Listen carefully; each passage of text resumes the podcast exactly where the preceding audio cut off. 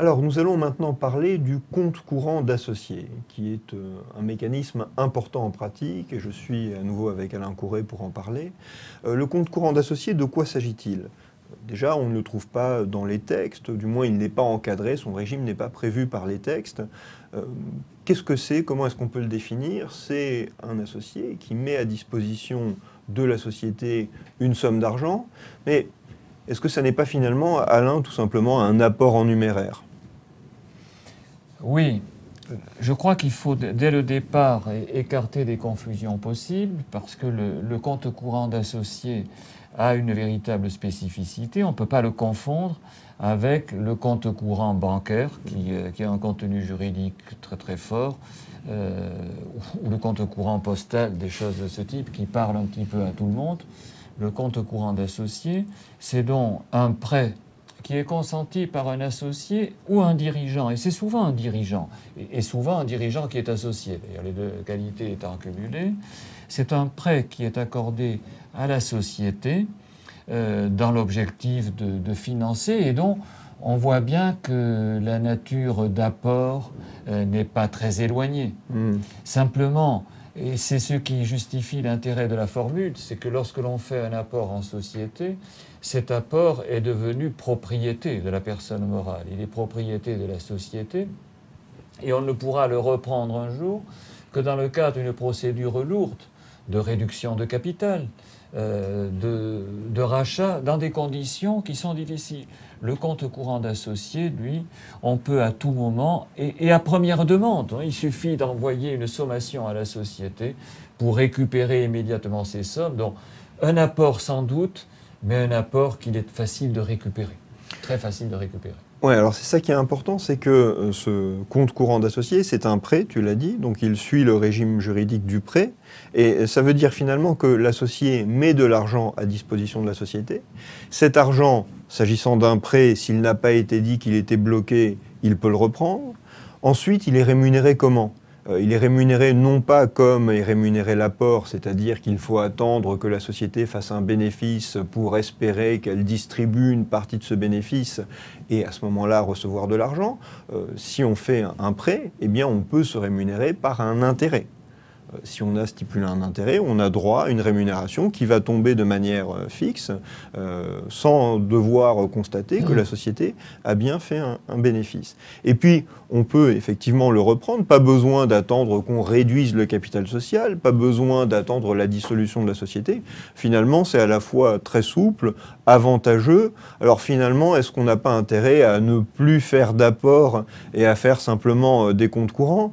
La particularité, c'est quand même que le compte courant ne donne pas de pouvoir dans la société. Quand je fais un versement en compte courant, en pratique, on parle d'apport en compte courant, ça contribue à la confusion. Quand je fais un versement en compte courant, je prête de l'argent à la société, mais euh, la société ne va pas émettre des parts ou des actions euh, en contrepartie euh, de mon prêt.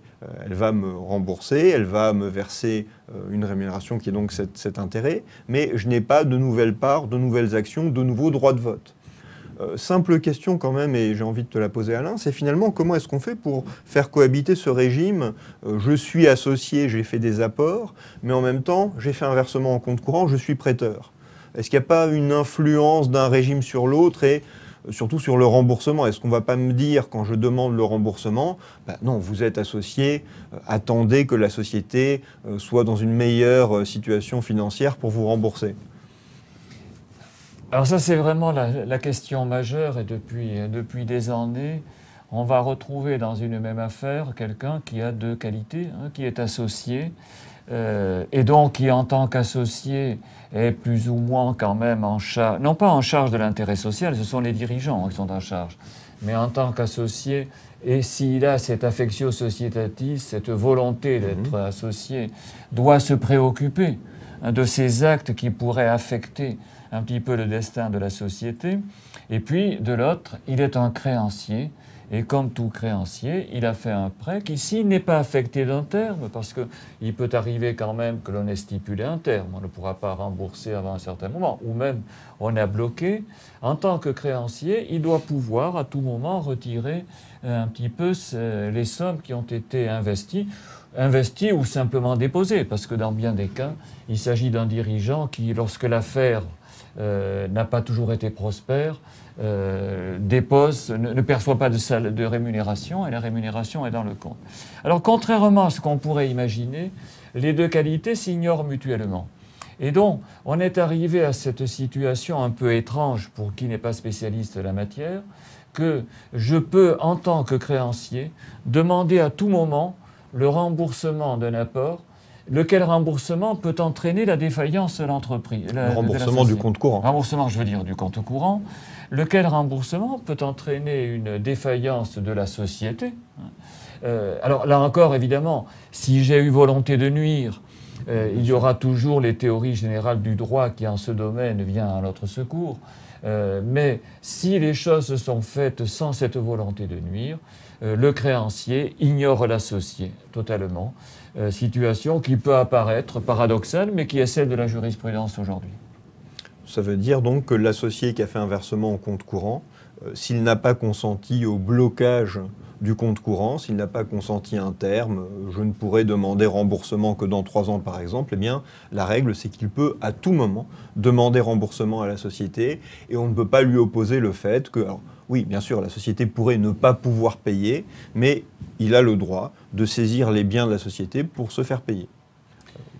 Tout à fait, de même qu'on pourrait imaginer, on, pourrait imaginer autre situation qui nous dépasse un petit peu parce qu'elle relève davantage du droit fiscal. On pourrait imaginer qu'une société soit obligée d'emprunter après avoir remboursé le compte courant à un associé.